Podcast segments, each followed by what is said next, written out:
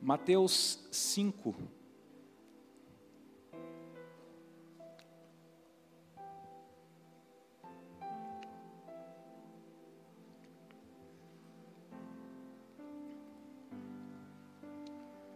Mateus 5, verso 13.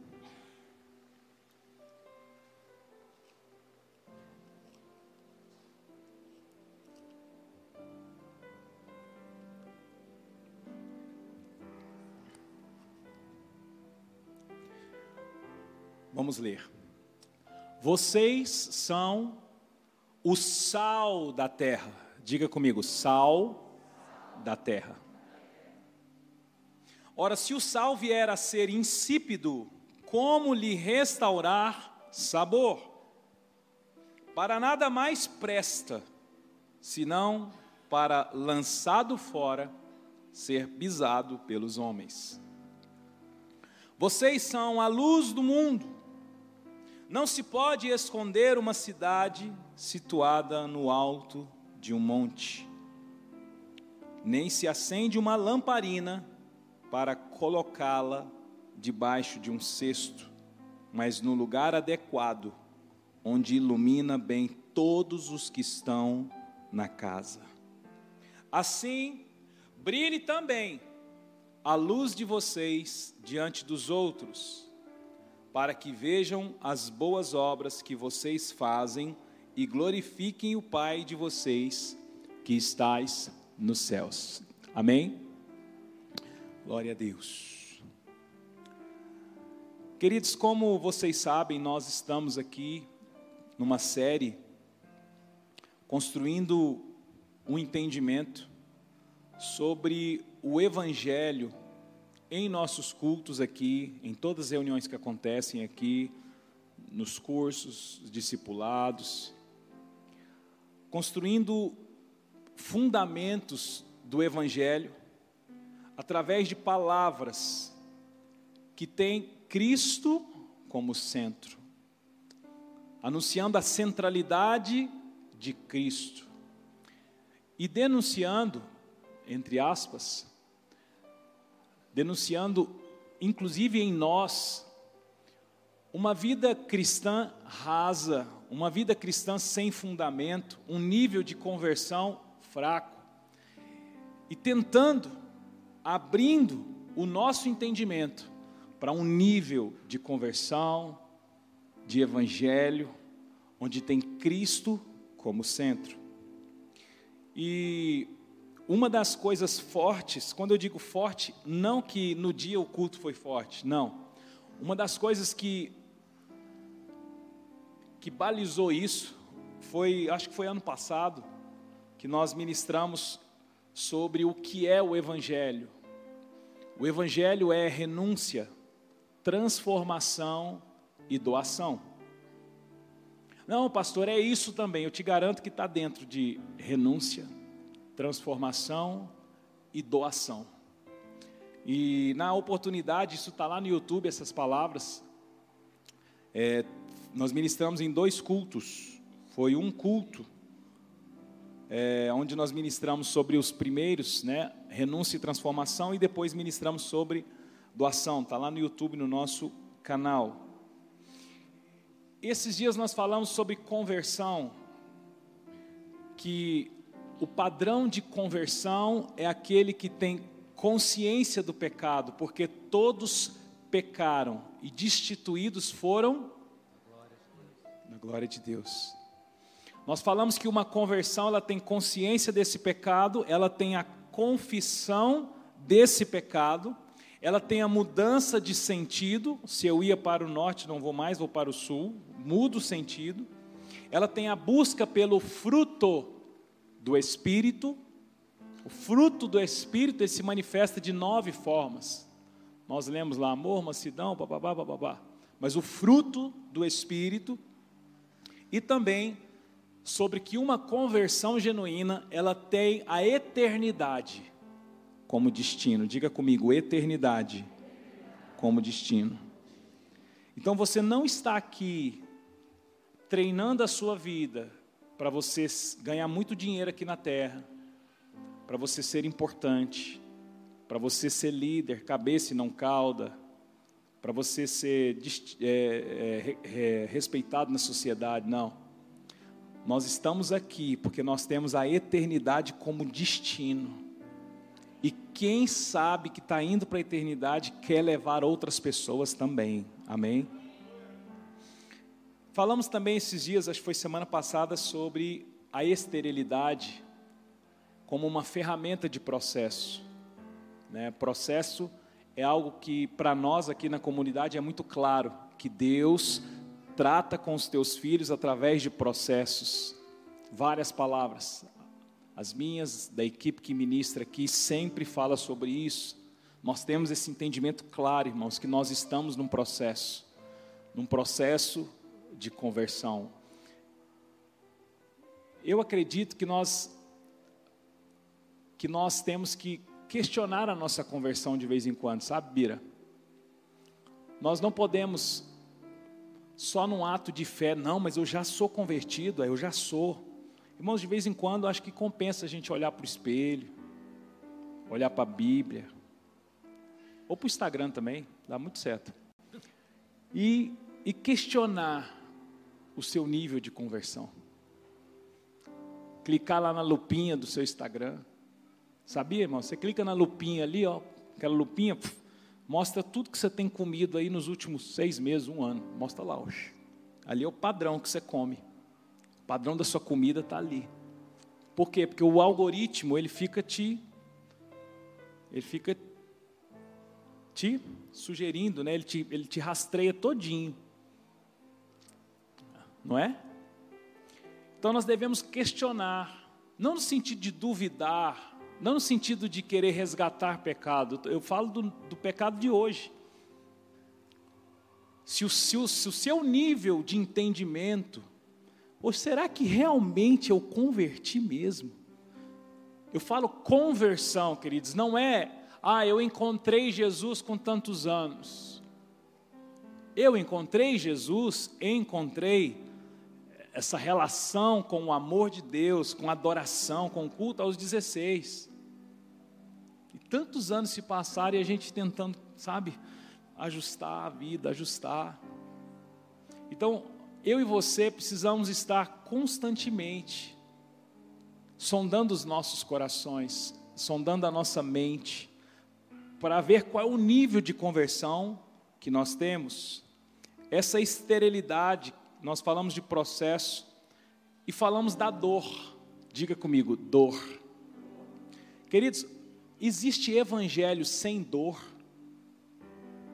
Não, pastor, mas sofrer eu sofria no mundo. Aqui eu não aceito sofrer porque Cristo já sofreu por mim. Eu só vou num texto com você. Aquele que quiser seguir-me, negue-se a si mesmo, tome a tua cruz e siga-me. Se você acha que não tem dor nisso, me dá a receita.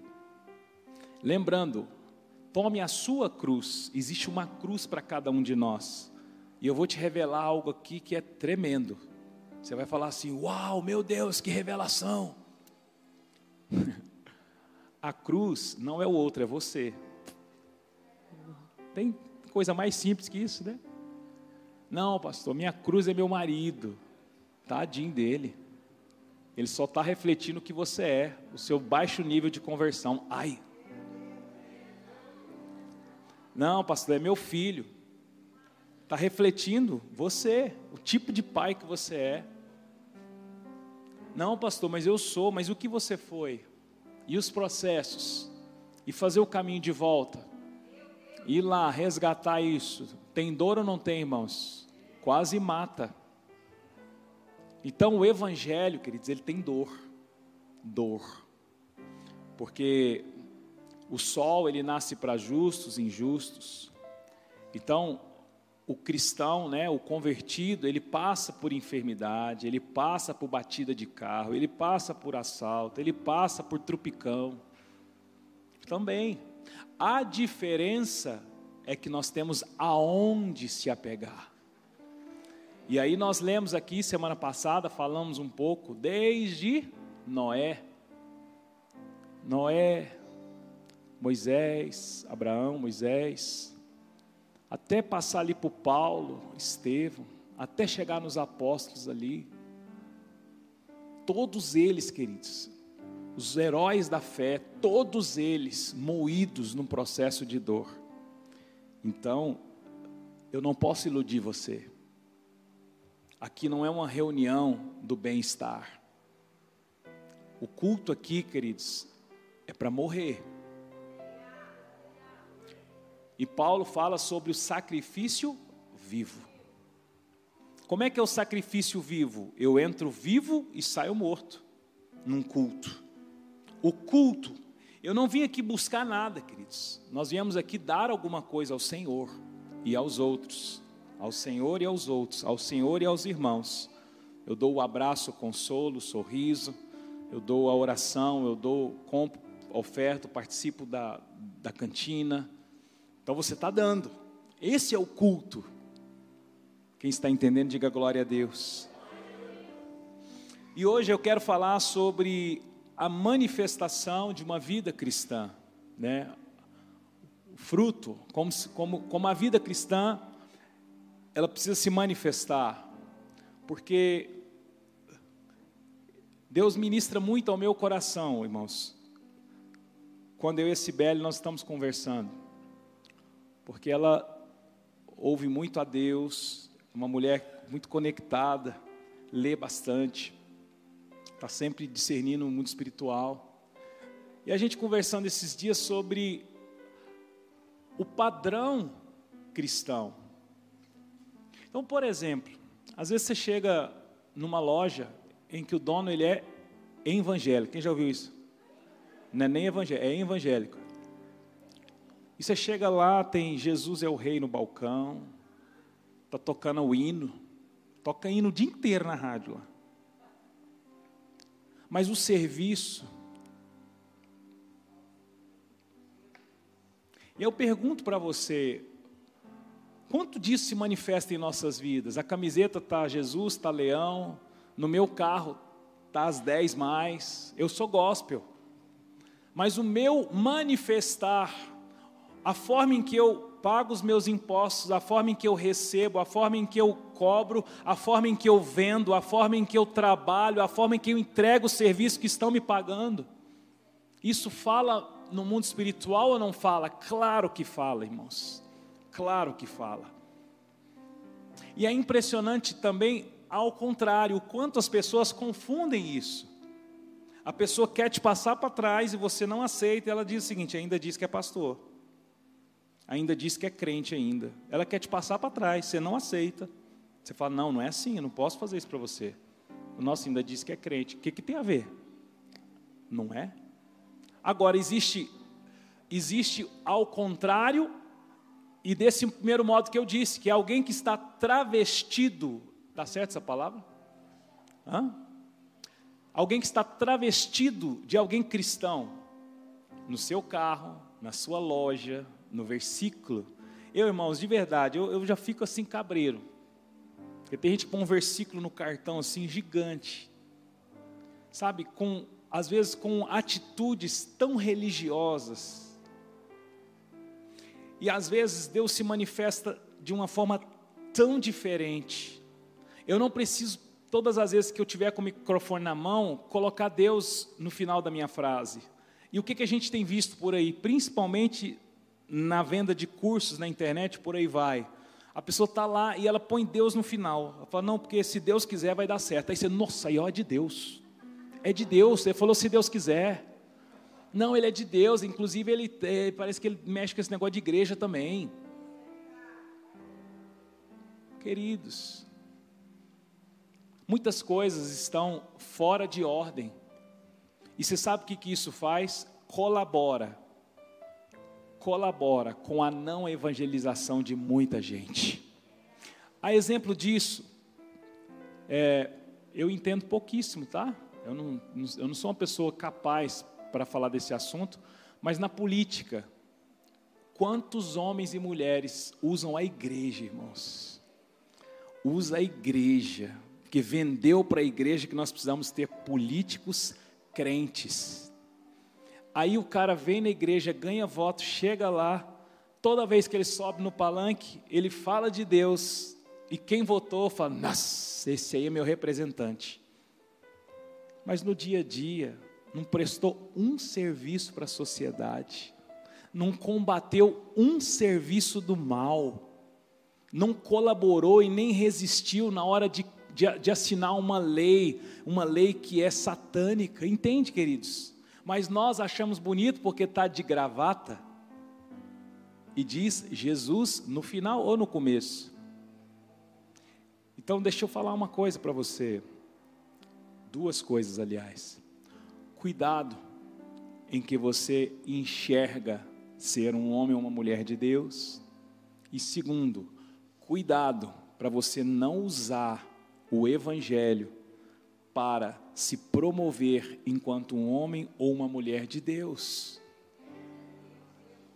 Eu prefiro aquele que é agente secreto do que aquele que chega dando carteirada, que é pastor, que é presbítero, que é missionário, que é, que é vice-deus, que é não sei o quê. Já viu isso? Vocês podem notar aqui, ó, nós não temos nenhum tipo de. Eu chamo o Renato, Renato, vem cá. Não é pastor Renato, ele é pastor, todo mundo sabe que ele é pastor. Mas não é a forma, eu trato a Cibele aqui de Cibele. Tem cara que vai falar assim, não, eu e a minha, eu e a pastora fulana vai na sua casa. Eu falo, quem que deve ser essa pastora? A esposa dele. Ele chama a mulher de pastora. Que trem esquisito. Hã? Então, não é que isso não tem importância, legal, né? Principalmente os, os teens aí, a turminha tem que aprender, né? Também, também não pode ser demais, né? E aí, João? Opa, peraí, vamos, não é bagunça não. Ensina lá, viu? Não é bagunça não. Mas nós, os adultos, cara, Deus nos chama é pelo nome. Deus nos chama é pelo nome. Não é verdade? Então, eu quero falar sobre isso. E aqui em Mateus 5, Mateus 5, 6 e 7 é o sermão da? Sermão da? Sabe o que é o sermão da montanha, irmãos? É praticamente, entre aspas, tá? Para ninguém criticar. É a lei do reino. Passa, não passa, pastor, desse jeito? É a lei do reino. É a constituinte do reino. Porque até então tínhamos as leis ali, e quando Jesus se manifesta com os discípulos, ele dá uma medida, ele dá um padrão, por isso que a gente brinca que se você ler Mateus 5, 6 e 7, beleza, já leu tudo, porque ali Jesus deixou escrito o proceder de uma vida cristã, e essa constituinte, essa lei do reino, Jesus começa falando das bem-aventuranças e vai até os dois fundamentos. Ele fala sobre as bem, sobre, sobre as bem-aventuranças. E eu não vou ler, mas você vai lembrar. Bem-aventurado é o pobre de espírito, porque deles é o reino. Irmão, Jesus, às vezes eu pergunto, quem foi o homem mais sábio do mundo? As pessoas falam, Salomão, não foi, foi Jesus. Jesus é a própria sabedoria. Então é ele que estava dizendo: Bem-aventurados pobres de espírito, porque deles é o reino. Bem-aventurados são os que choram, porque serão consolados. Bem-aventurados mansos, porque eles herdarão a terra. Bem-aventurados que têm fome e sede de justiça, porque serão saciados. Bem-aventurados misericordiosos, porque alcançarão misericórdia. Bem-aventurados limpos de coração, porque eles verão a Deus. Bem-aventurados pacificadores, porque serão chamados filhos de Deus. Bem-aventurados que forem perseguidos por causa da justiça, porque deles é o reino dos céus. Bem-aventurado significa muito feliz. Bem-aventurado não é feliz. Bem-aventurado significa é o ápice da felicidade. Será muito feliz aquele que for pobre de espírito. Pobre de espírito. Quem já ouviu essa expressão no sentido negativo? Não, fulano é um pobre de espírito, né? Mas deixa a gente defender o que está aqui. O pobre de espírito aqui está dizendo aquele que tem uma fome tão grande, uma dependência tão grande do Espírito, é que vive no Espírito, é alguém que precisa desse Espírito, pobre de Espírito, deles é o reino. Os que choram serão consolados, os mansos herdarão a terra, os que têm fome e sede de justiça serão saciados. Então, queridos, só as bem-aventuranças, que é o início de Mateus 5, já dá uma cartilha para você pregar no seu guarda-roupa, lá no armário, no banheiro, na cozinha, no celular, e, e, e todo dia fazer uma checagem na sua vida. Hoje está terminando o dia. Deixa eu ver se eu fui pobre de espírito, se eu chorei, se eu fui manso, se eu tive fome e sede, se eu fui misericordioso. Porque quem vai alcançar misericórdia? Os misericordiosos. Quem será consolado? Os que chorarem. Oh, mas espera aí, eu, se eu, para eu encontrar o consolo, eu preciso chorar. Isso aqui, queridos, tem a lei da primícia. Então, se eu quero encontrar a justiça, eu preciso primeiro ter fome e sede de justiça. Se eu quero encontrar o consolo, eu preciso primeiro chorar. Se eu quero estar no reino, primeiro eu preciso desejar o reino. E fala sobre esse, essa, essas bem-aventuranças. Mas logo depois, ele fala do texto que eu li, que é sobre ser sal e luz. Diga comigo, sal e luz. E aí nós lemos: Vocês são sal da terra. Se o sal vier a ser insípido, como lhe restaurar o sabor? Para nada mais presta a não ser lançado fora e pisado pelos homens. Insípido, sem sabor, sem efeito. Queridos, o sal não pode ser insípido, ou seja, sem sabor, ou seja, sem afetar a carne. Carne sem sal, carne com sal. E aí, o sal é que afeta a carne, o sal é que afeta, o sal é que traz o sabor. Se a minha e a sua conversão não afeta a carne, não serve para nada, porque Jesus disse que se o sal for insípido, ele não serve para nada a não ser para. Não é tão para nada assim, né? Ah, para nada, então não. Não é só nada, vírgula, a não ser para ser pisado, pisado pelos homens e lançado fora. Meu Deus, a minha conversão, ela pode estar como um sal insípido que não serve para nada. Meu Deus, para nada. Porque, irmãos, tem pessoas que se relacionam com Deus e com a igreja só para sacar e o Evangelho não é um lugar de saque, o Evangelho é um lugar de crédito. O Evangelho não é um lugar para sacar, irmãos. Pastor, mas como não é? Se a pessoa vem aqui, ela não encontra um abrigo, é, mas seja você a pessoa que dá o abrigo. Mas ela não encontra o consolo, seja você quem console ela. Até ela entender que ela não veio aqui para buscar créditos para sacar, ela veio para acreditar. E aí eu não estou aqui nessa noite para sacar alguma coisa, mas eu vim para entregar. Os irmãos que estiveram lá em Abadia, eles não foram sacar nada, eles foram acreditar. E por aí vai. Fazer uma conferência feminina como essa que foi feita, irmãos, custa muito. Custa o quê? Tudo que você imaginar. Tempo, guerra espiritual, noite sem sono, esforço físico, tudo. Mas a equipe, as mulheres vieram e os homens que ajudaram vieram aqui para entregar. Teve aquela que veio aqui só sacar, não tem problema. Na hora que ela entender, ela passa a levantar a mão e fala: Eu quero ser dos que vêm entregar também alguma coisa. Como é que eu faço? Está entendendo? Diga glória a Deus. Então, queridos, o que é ser o sal da terra? Ser o sal da terra é chegar e afetar a carne.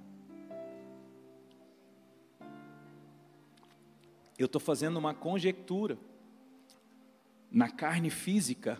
E você lembre, Você pode se lembrar da carne de comer, a carne animal.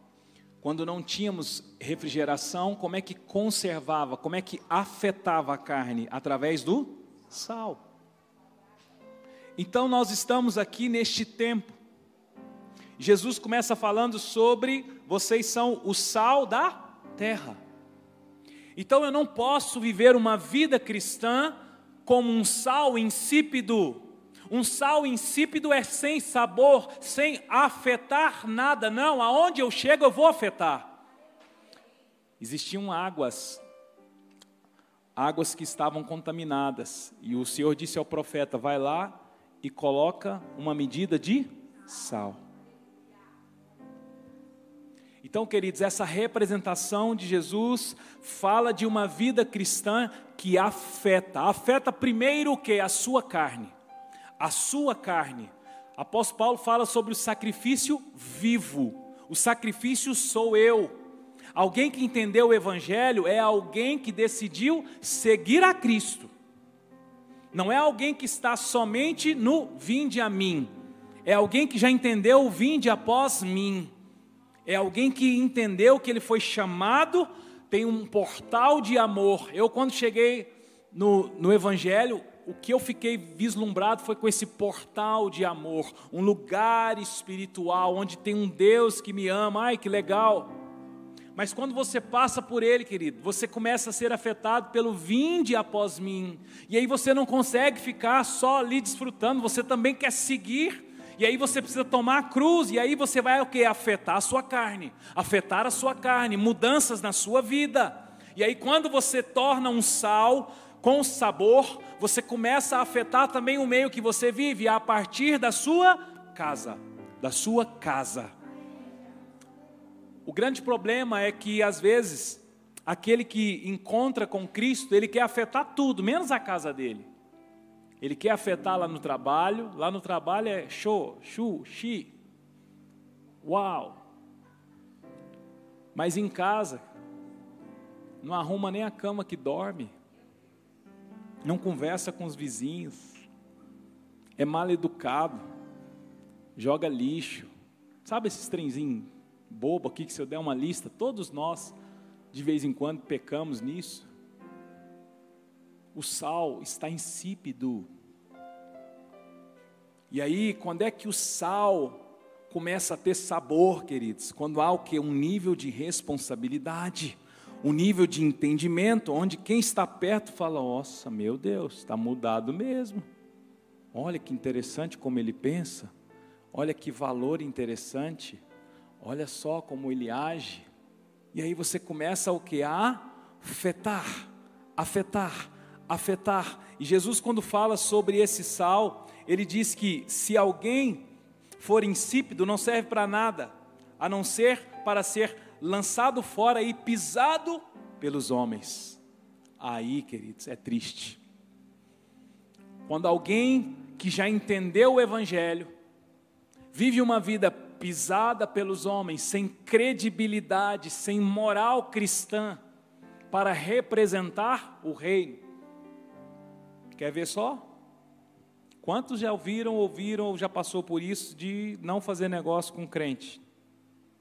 Né? Porque alguns deles são maus pagadores e caloteiros. E ainda usa o versículo: ser paciente comigo que em breve te pagarei. Tá lá.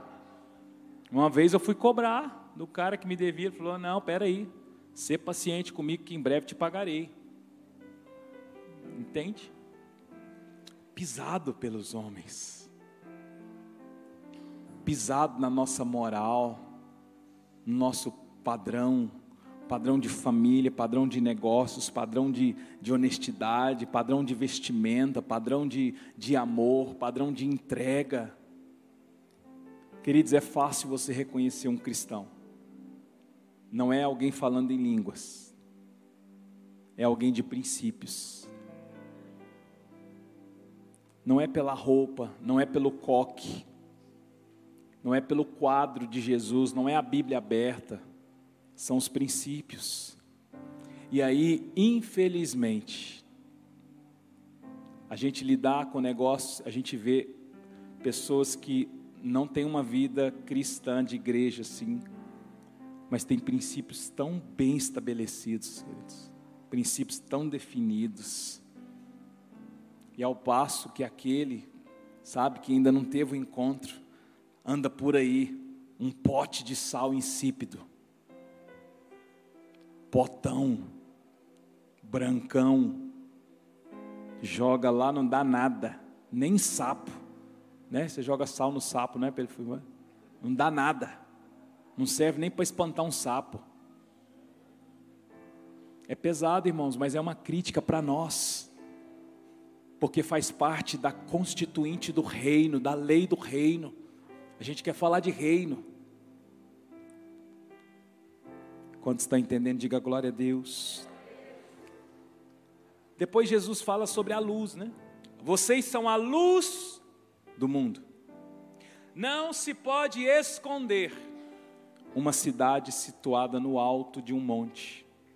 Nem se acende uma lâmpada para colocá-la debaixo de um cesto, mas num lugar adequado, onde ilumina bem todos os que estão, todos os que estão na casa. Minha tradução diz, tá? Talvez sua tradução esteja diferente.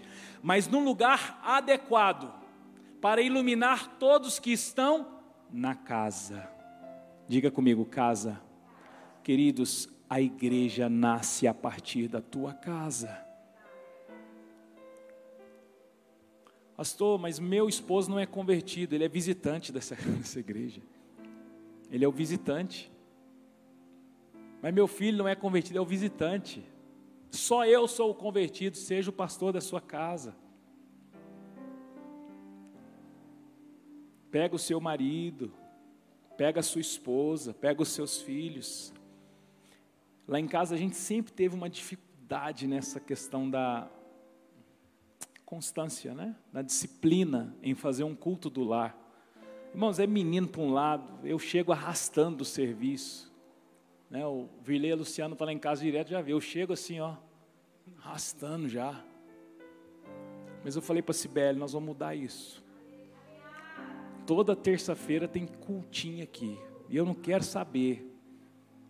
Vai, vai ter que ter. E aí nós começamos, irmãos. É difícil. Menino deita, na, fica dormindo. Já pergunta, vai ter lanche? Né? Cansado. Você canta uma canção, ninguém canta. Mas se fosse uma do Rocag lá, cantava todinho. Mas canta, né? Porque trem, mas você fala, vou fazer, vou fazer, vou fazer. Porque a responsabilidade, irmãos, ela é minha, ela é sua, sacerdote. Esposa, cobre isso do seu marido. Não igual uma mulher ranheta, que é igual que as goteiras, né? Que o provérbio fala. Chega com jeitinho, faz igual a minha. Vai ter o culto hoje? Eu falei, opa, vai, vai, vai. É? Se ela chega lá e fala assim, oh, mas você não falou que ia ter o culto? Eu falei, não vai ter não. Mas ela chegou e falou assim, e aí, vai ter o culto hoje? Eu falei, vai. Não ia ter não, irmão, mas ela perguntou. E eu desci arrastando, peguei a Bíblia, falei, traz o violão lá, Henrique. Não foi? E aí, e a oferta, né? Sabe por quê, irmãos? Eu não posso vir aqui falar sobre ser luz se lá em casa a minha lamparina estiver debaixo de um cesto. Essa é a hora que você fala assim: nossa, a minha está. Não, pastor, mas lá em casa a gente não tem um cultinho, não, mas a gente está sempre falando. Como? Não, eu fico no WhatsApp assim, eu mando um versículo para minha esposa, meu filho está no outro quarto, eu mando um vídeo para ele do, do, do cantor gospel. Não, irmãos, gasta tempo e aí nós gastamos tempo falando sobre o ímpio e o justo. Falando sobre que o ímpio é como a palha na mão, que vem um vento e sopra, e o justo é como uma árvore plantada junto ao rio. Eu preciso traduzir, porque eu vou falar ribeiros, o menino entende. Junto ao rio, com raízes bem profundas e tal, e tal, e tal. Aí, estudia dentro do carro, ele virou para Cibele e falou, igual o papai falou, né? Se o justo e o ímpio, não foi que ele falou? É, o Henrique. Ixi, não posso falar isso então, não. O Heitor falou assim: mãe, o Henrique está igual o ímpio, né? Está igual a palha. Oh, Jesus, me ajuda em oração, irmãos. é, é guerra. Né, tio Bira? O pequenininho aceita a palavra, já converte. Aí eu pergunto para você: vale a pena ou não vale, irmãos? Vale a pena. E aqui, quando Jesus fala sobre a luz, vocês são a luz do mundo. E não se pode esconder uma cidade iluminada junto a um monte. Nem se coloca, nem se acenda uma lamparina e coloca ela debaixo de um cesto. Não. Uma lamparina.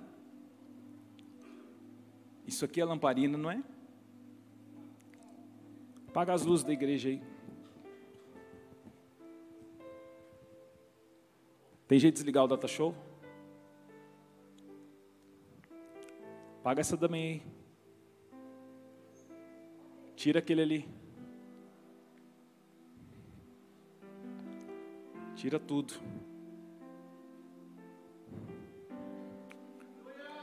Vou pegar aqui, ó.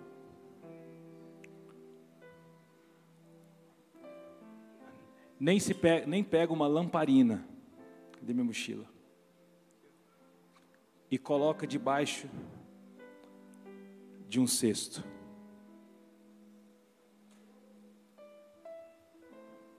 Está debaixo do cesto. Vocês são a luz do mundo. Não se pode esconder uma cidade iluminada no monte. Nem pega uma lamparina, acende e coloca debaixo de um cesto. Pelo contrário, ela é colocada num lugar adequado, onde ilumina toda a casa. Aí o pastor Renato pega a lamparina, põe no lugar adequado, põe sobre você e a Mari, ilumina toda a casa. Entende? O Anderson, se ele pegar a lamparina, olha a escuridão que está sobre eles. Olha a escuridão que está sobre os filhos. Olha a escuridão que está os vizinhos, a família, a sociedade não consegue ver. Mas se a lamparina é colocada num lugar adequado, a minha tradução diz um lugar adequado, onde todos são iluminados. Quem aqui é luz do mundo e assume essa responsabilidade sobre a sua vida, diga amém. À medida em que você colocar essa essa essa lamparina no lugar adequado, ela ilumina a sua casa, olha só. Olha a família, a família do Eduardo, olha. A Zilma, seus filhos, todos iluminados. Mas se estiver debaixo, debaixo da, do cesto, irmãos, não pode iluminar. Existe um lugar adequado. Olha só. Quanto mais alto, mais ilumina. Obrigado, pastor. Quanto mais alto, mais ilumina. Quanto mais alto você colocar a sua mente, a sua família, os seus filhos, mais alto fala das coisas do alto, as coisas dos céus. Mais vai iluminar a sua casa, mais vai iluminar a sua família. Eu estou aqui com a Bíblia. Se eu tiro a luz, eu não consigo enxergar a palavra. Se eu trago a luz, eu consigo enxergar. Vocês são a luz do mundo, nada pode esconder uma cidade. Nem se pode acender uma lamparina e colocá-la debaixo de um cesto, mas num lugar adequado onde ilumina a todos que estão na casa. Assim brilhe também a luz de vocês diante dos outros para que vejam as boas obras que vocês fazem e glorifiquem o Pai de vocês que estás nos céus. Pode acender, por favor.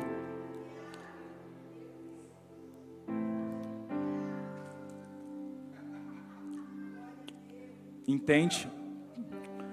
Queridos, assim brilhe também a luz de vocês diante dos outros para que vejam as boas obras que vocês fazem e glorifiquem o Pai de vocês Então ouça.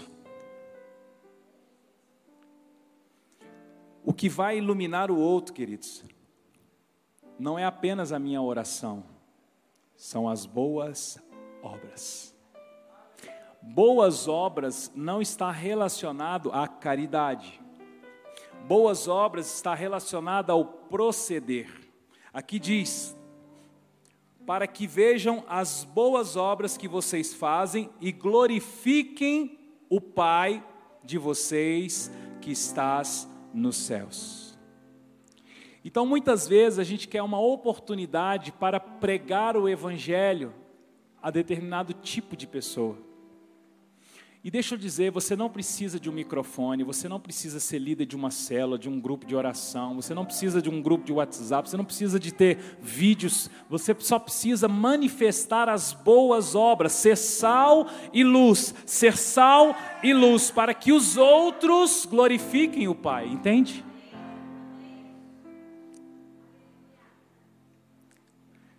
Então, queridos, eu e você, nós temos um encargo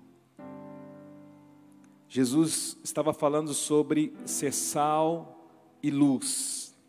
E eu me lembro da história de uma menina que por causa dela houve um ato espiritual muito forte. Está lá em 1 Reis 4. Deixa eu ver se eu acertei. Reis é Namã. É isso mesmo. Primeira Reis 4. Uai, é 5, né? Oh, segunda. Segunda Reis 4.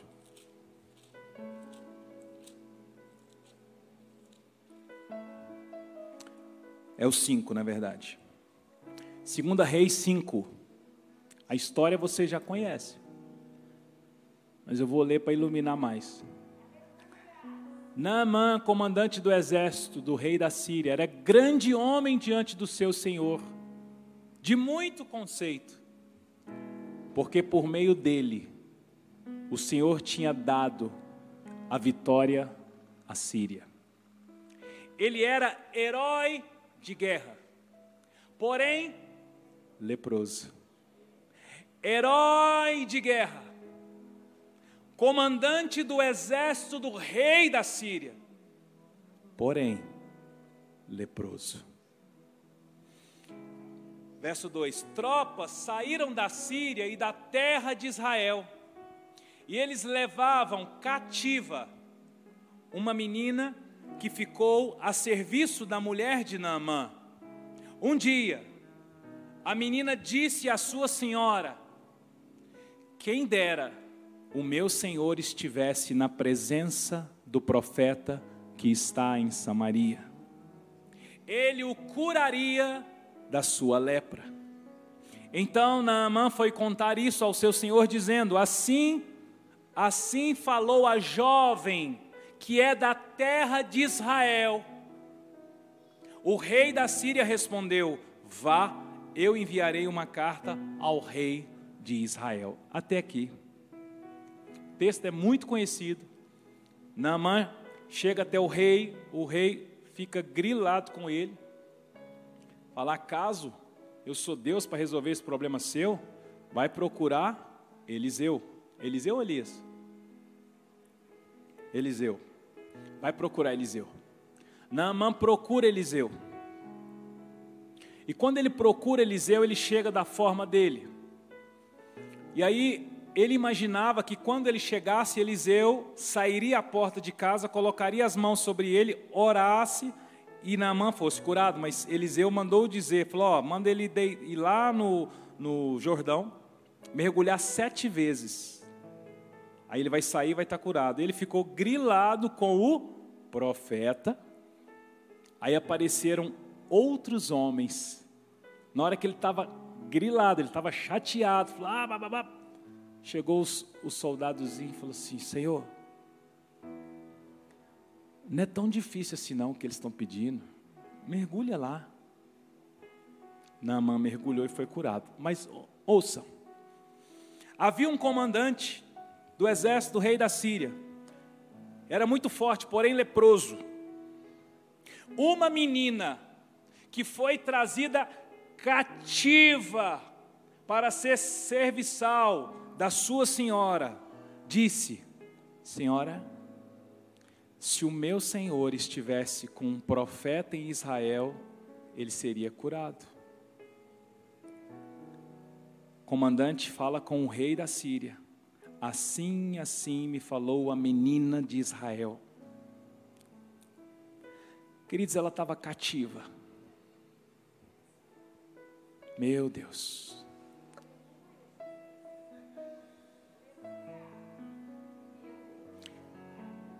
eu e você tem uma dor de dente, uma dor de unha, um, não está gostando da roupa que você está, você já não, você já fica debaixo de um cesto, escondido debaixo de um cesto. Eu estou falando de alguém que estava cativa. Cativa é escravizada, tá? Para servir a senhora. Ela foi trazida de Israel. E aí, quando o profeta diz para o rei, ele fala: Olha, a menina lá de Israel, Israel, onde tem profeta. Queridos, há uma chamada da parte de Deus para nós, para nós sairmos debaixo do cesto e irmos para o lugar adequado Pastor, mas eu não posso, por quê? Porque eu tenho depressão. Começa a falar você. Você acha que Davi não tinha? Você acha que Elias não teve?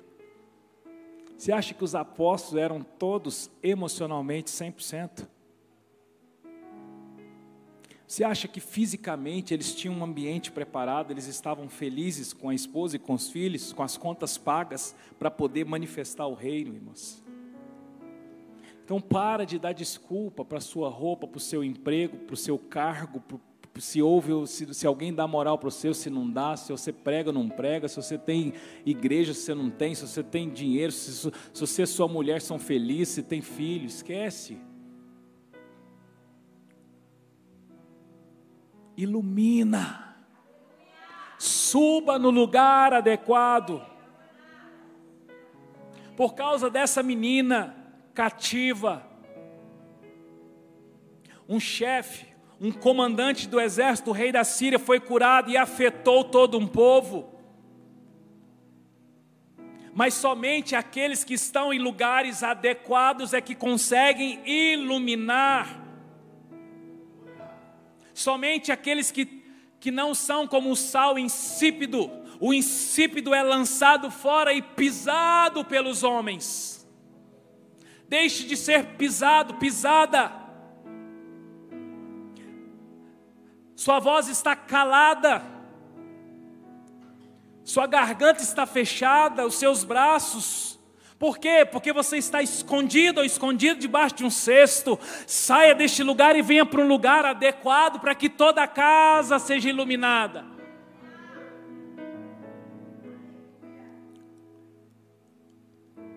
quem iluminou minha casa não foi a minha mãe nem meu pai. Eu fui iluminado por outras casas. Então, quando você sobe no lugar adequado, você está semeando para outras casas também. A dona divina, assembleiana lá do Vera Cruz, está viva até hoje. E ela iluminou a minha vida através do Evangelho, através da palavra, através do amor. Eu já contei, eu passava por ela com roupa de capoeira, todo mala, e ela começava a rir. Eu falei: O que, que foi, dona Divina? Ah, se eu te contar. Eu falei: Fala, você vai ser pastor. Eu falei: Deus o livre. A senhora é doida? Não, dona Divina. Ela vai, meu filho. No dia que eu estava lá morrendo lá em casa, com os meus pulmões atacados, conjunto, a rua de conjunto, irmãos, é desse tamanho, ó. Só passa o carro do Mr. Bean por vez assim. Ó. Lá da minha casa, eu clamei por ela: Dona Divina. Ela foi lá, colocou as mãos sobre mim. Ela orou, na hora eu transpirei, fui curado, meu pulmão, minha gripe. Porque ela estava no lugar adequado, entende? E hoje nós estamos aqui, 25, 28 anos depois, aqui, ó, iluminando e afetando outras vidas.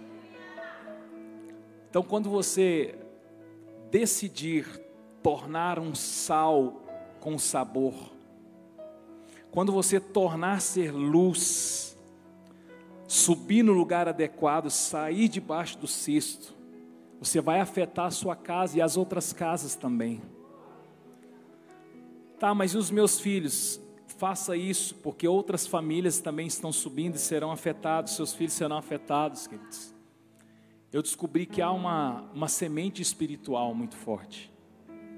É só você olhar a vida de filhos e netos de homens que gastaram seus dias. Talvez eu, eu não vá desfrutar de muita coisa, mas filhos e netos vão desfrutar por uma carne que, que morre toda semana, que morre toda semana, que se doa, lá na frente. Está em tempo de você acreditar alguma coisa, deixar de ser um sacante e passar a ser um alguém que traz crédito, traz crédito, traz crédito. Como é que vai trazer crédito? Levantando esse cesto, dando um chute nesse cesto e nunca mais escondendo a luz. Ah, mas eu não estou bem. Você acha que eu estou? Você acha que os profetas, os homens de Deus, você acha que Jesus estava, todos eles fisicamente, emocionalmente, tudo, tudo estava tudo certo, não estava, queridos, mas nós não podemos parar, nós temos que levantar a nossa voz, levantar nossas mãos, ir adiante, enfrentar as guerras, clamar ao Senhor, porque Ele vai consolar os que choram, Ele vai ser misericordioso com quem tem misericórdia, então eu quero fazer a parte A das bem-aventuranças, para que a parte B venha sobre a minha vida e a minha geração. Quem está entendendo, diga glória a Deus. Eu tinha mais dois textos, mas eu, sinto que nós precisamos orar agora. Vamos orar agora, levanta aí. Levanta. Hum.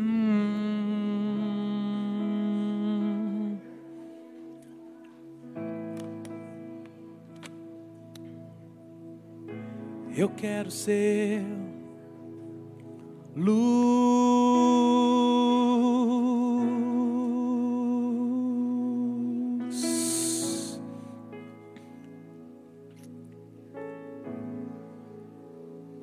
Assim brilhem também a luz de vocês diante dos outros, para que vejam as boas obras que vocês fazem e glorifiquem o Pai de vocês que está nos céus.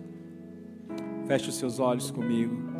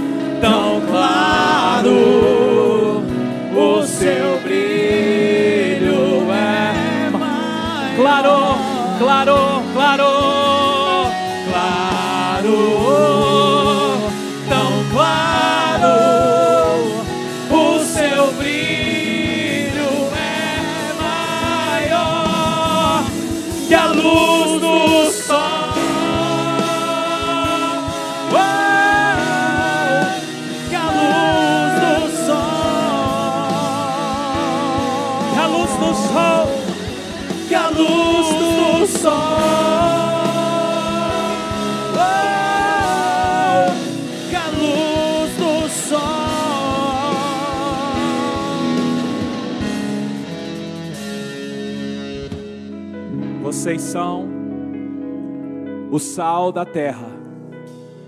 Se o sal vier a ser insípido, como lhe restaurar o sabor? Para nada mais presta, senão para lançado fora ser pisado pelos homens.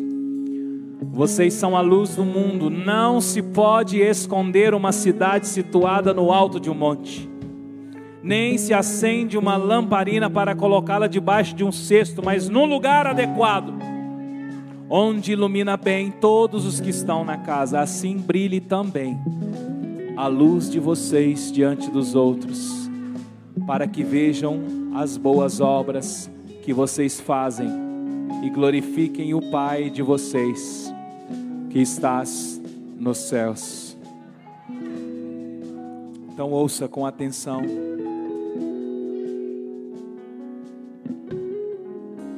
Retire o cesto de cima da sua luz. Nessa noite, faça uma oração aonde você está, fazendo um compromisso com o Senhor, de deixar a luz dEle brilhar através de você. Vocês são a, a, a luz do mundo, vocês são o sal da terra.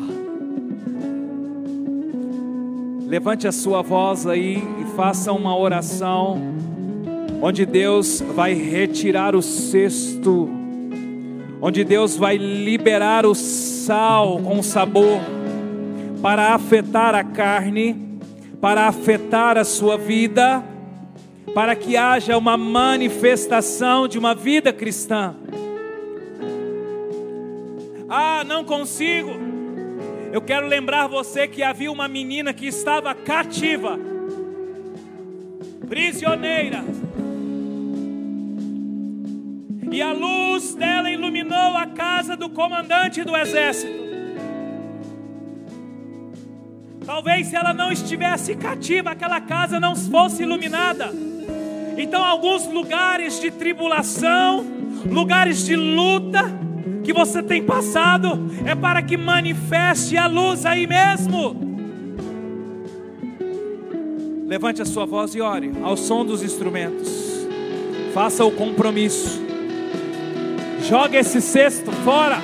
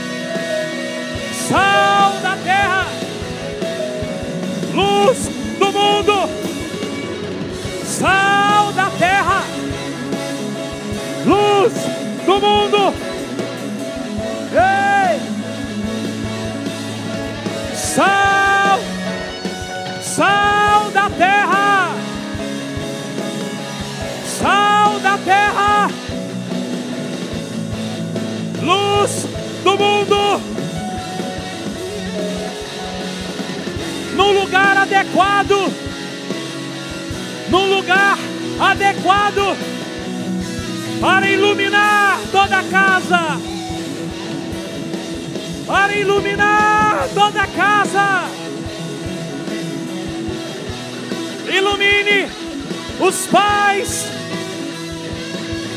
ilumine os filhos, ilumine as crianças.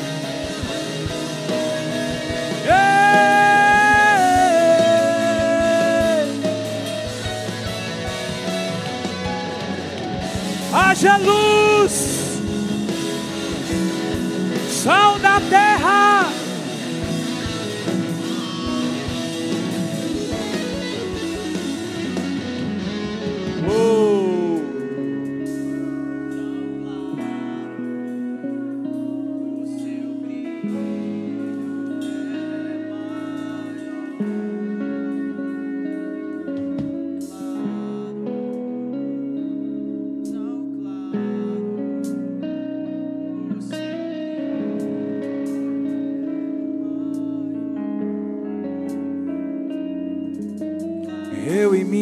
Casa seremos o sal da terra.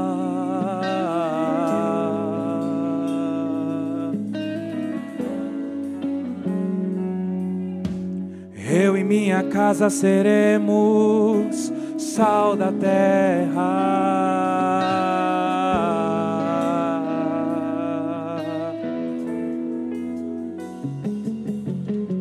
Eu e minha casa seremos a luz do mundo. Oh.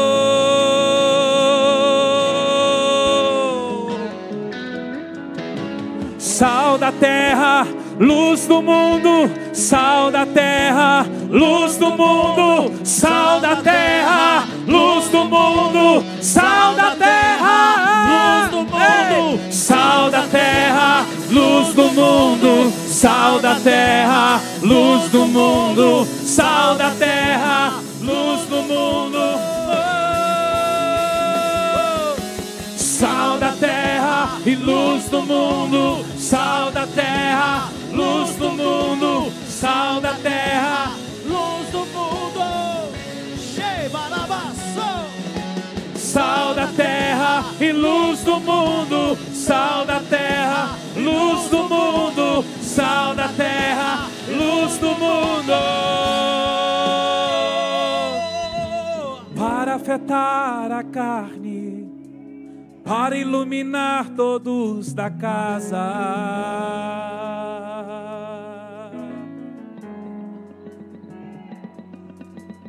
Para afetar a carne, iluminar todos da casa.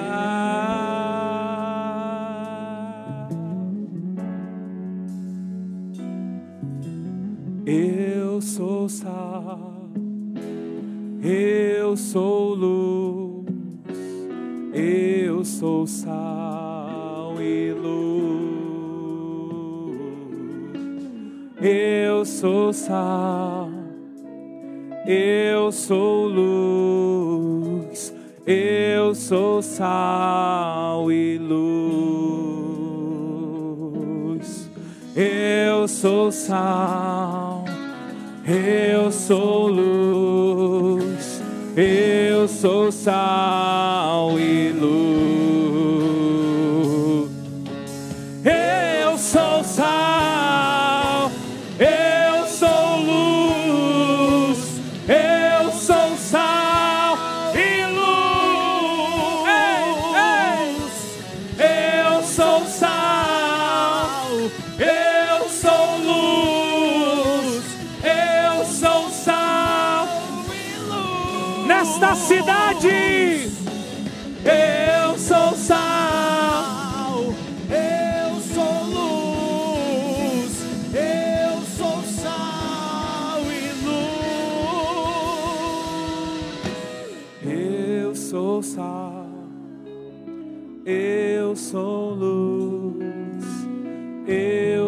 Sou sal e luz. Eu sou sal, eu sou luz, eu sou sal e luz. Para essa geração, para esta cidade, para minha família, para o meu trabalho, para as escolas, para os ambientes de influência que cada um aqui exerce, para os funcionários que exercem influência no trabalho, aos patrões, para os patrões que exercem sobre os funcionários, para aqueles que exercem em universidades, em escolas, ensino médio, fundamental, infantil. Para aqueles que influenciam através das redes sociais, para aqueles que influenciam através dos pequenos grupos, para aqueles que influenciam através das ações sociais, através da intercessão, através da oração, através da comunhão, através da adoração, através do culto, através da família, haja influência, sal e luz Desde o início do culto é falando sobre luz. Naquele momento que se apagaram as luzes e ficou veio algo muito forte. A palavra diz que lâmpada para os nossos pés é a palavra. Existem pessoas aqui que você liberou palavras sobre os seus filhos. Só que não foi a palavra de Deus. Ah. Você precisa recolher essas palavras. E não apenas isso. É nas casas, né? Palavra de Deus precisa afetar a sua casa.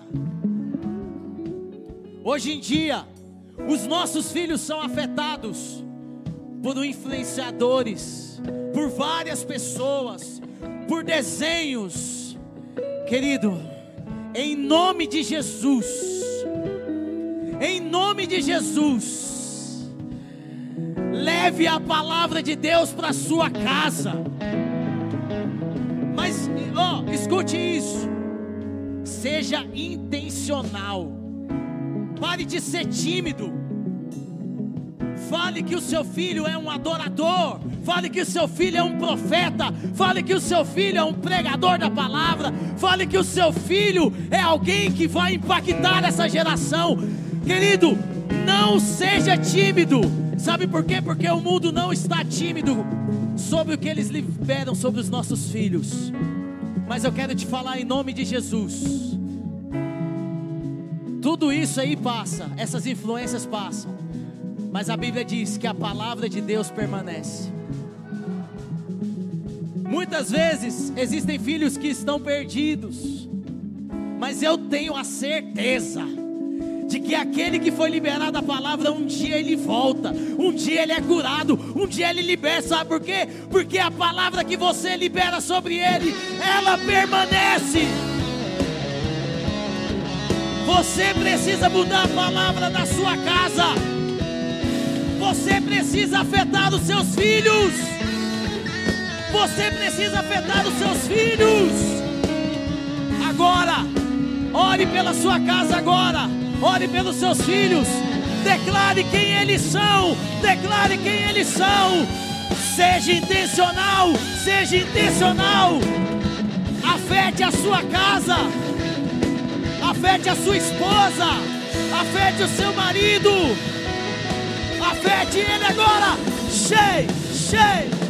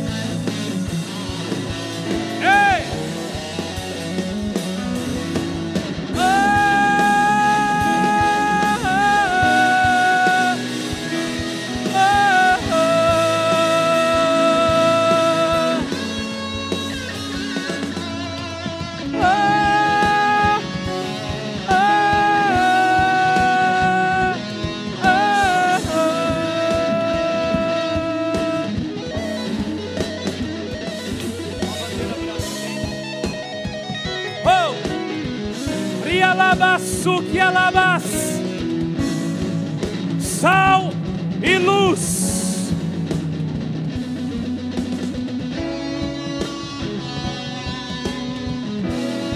Ele alababaco.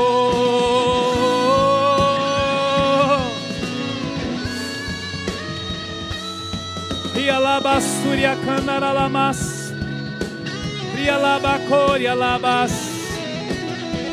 Segura. Segura. Vem cá, Mari. Mari Renato está aqui já.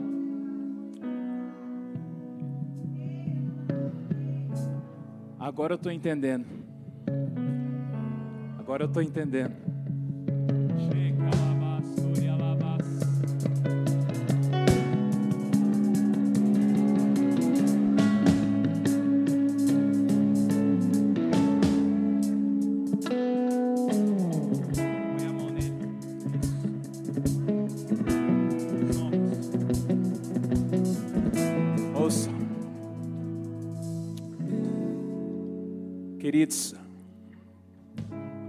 Semana que vem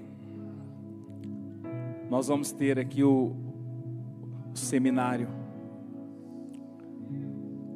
E quando o Jonathan estava lá no fundo e o Renato orando,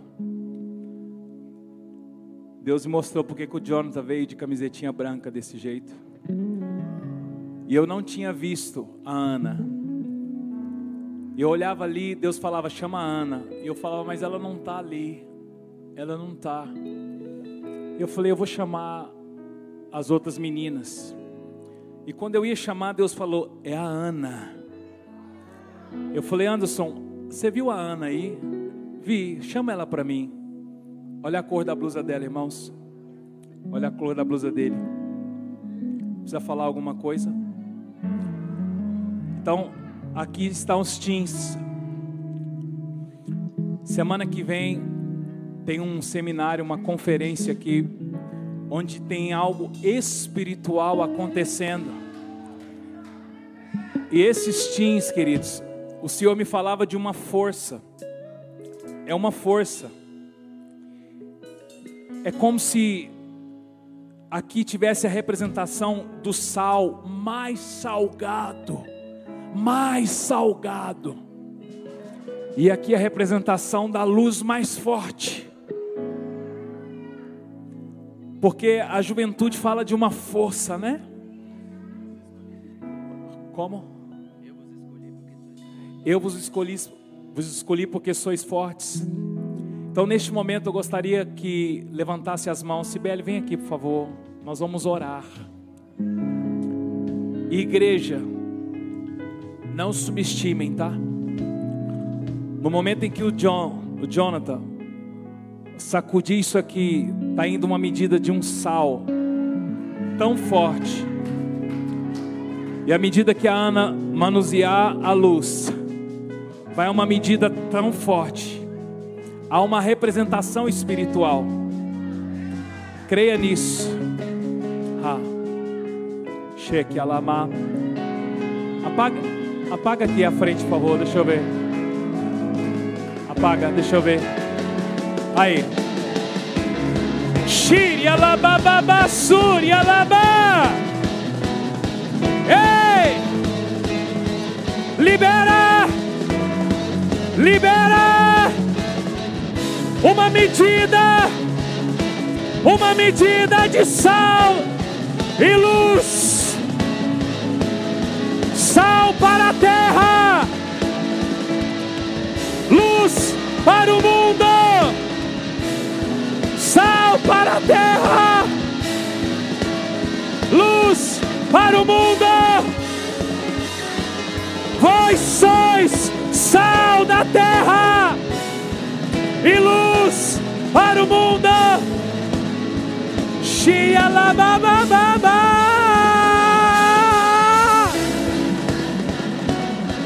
Afeta, afeta, afeta, afeta a cidade, afeta a escola, afeta as famílias. Oh!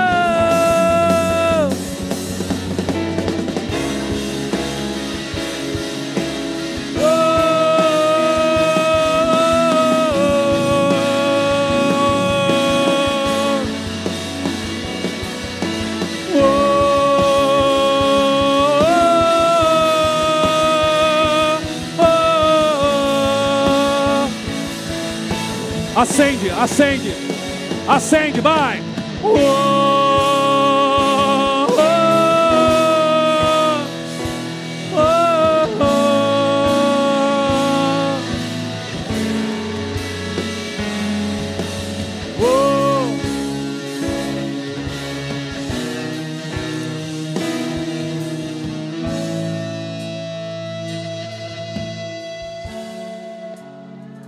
as mãos sobre a Ana, sobre ele.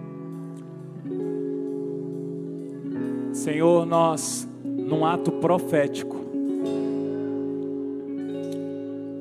nós ministramos o sal e a luz sobre essa comunidade.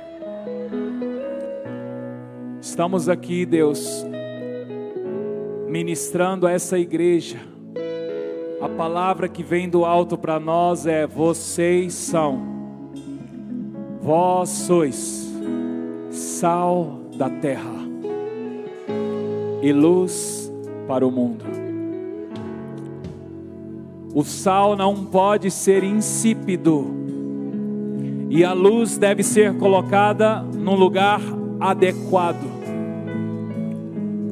Deus, nós oramos pelo Renato e a Mari pelo seminário, pela conferência, que haja sobre os teens uma liberação dos céus que vai afetar, vai afetar as crianças, vai afetar os jovens, vai afetar os anciões, vai afetar os líderes dessa igreja, vai afetar as comunidades. Nós liberamos dos céus uma medida sobre nós Oh, nós entramos neste lugar nessa noite e dizemos: seremos sal da terra e luz para o mundo. Em o nome de Jesus. Senhor, despeça os meus irmãos em paz para suas casas. Todos eles levando uma medida de sal colocando a luz no lugar adequado, para que possa iluminar e afetar, em o nome de Jesus. Deus abençoe. Quarta-feira, ceia, às 19h30. Deus abençoe.